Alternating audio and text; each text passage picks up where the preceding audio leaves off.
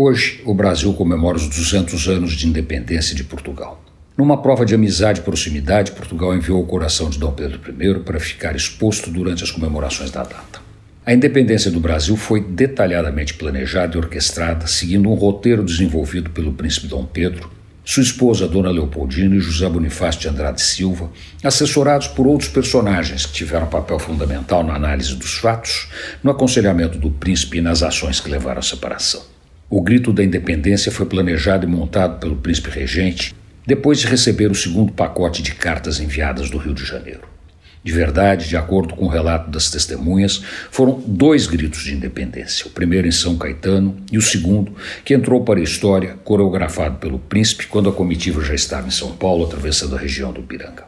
Ao contrário do que se tenta vender, Dom Pedro I estava longe de ser um incompetente, mais preocupado com suas aventuras amorosas. O primeiro imperador do Brasil era um homem com formação humanista sofisticada, que falava vários idiomas, tocava vários instrumentos musicais, era um grande compositor e um melhor ainda, político e estrategista. Ele e José Bonifácio transformaram um enorme território mais ou menos coeso numa nação estruturada baseada em fundamentos sólidos que, até hoje, são a alma da nação e viabilizam o Brasil.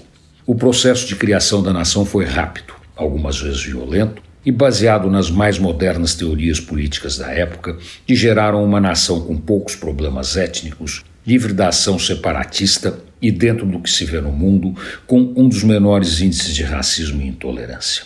Grande parte disso o Brasil deve a Dom Pedro I. Antônio Penteado Mendonça para a Rádio Dourado e crônicasdacidade.com.br.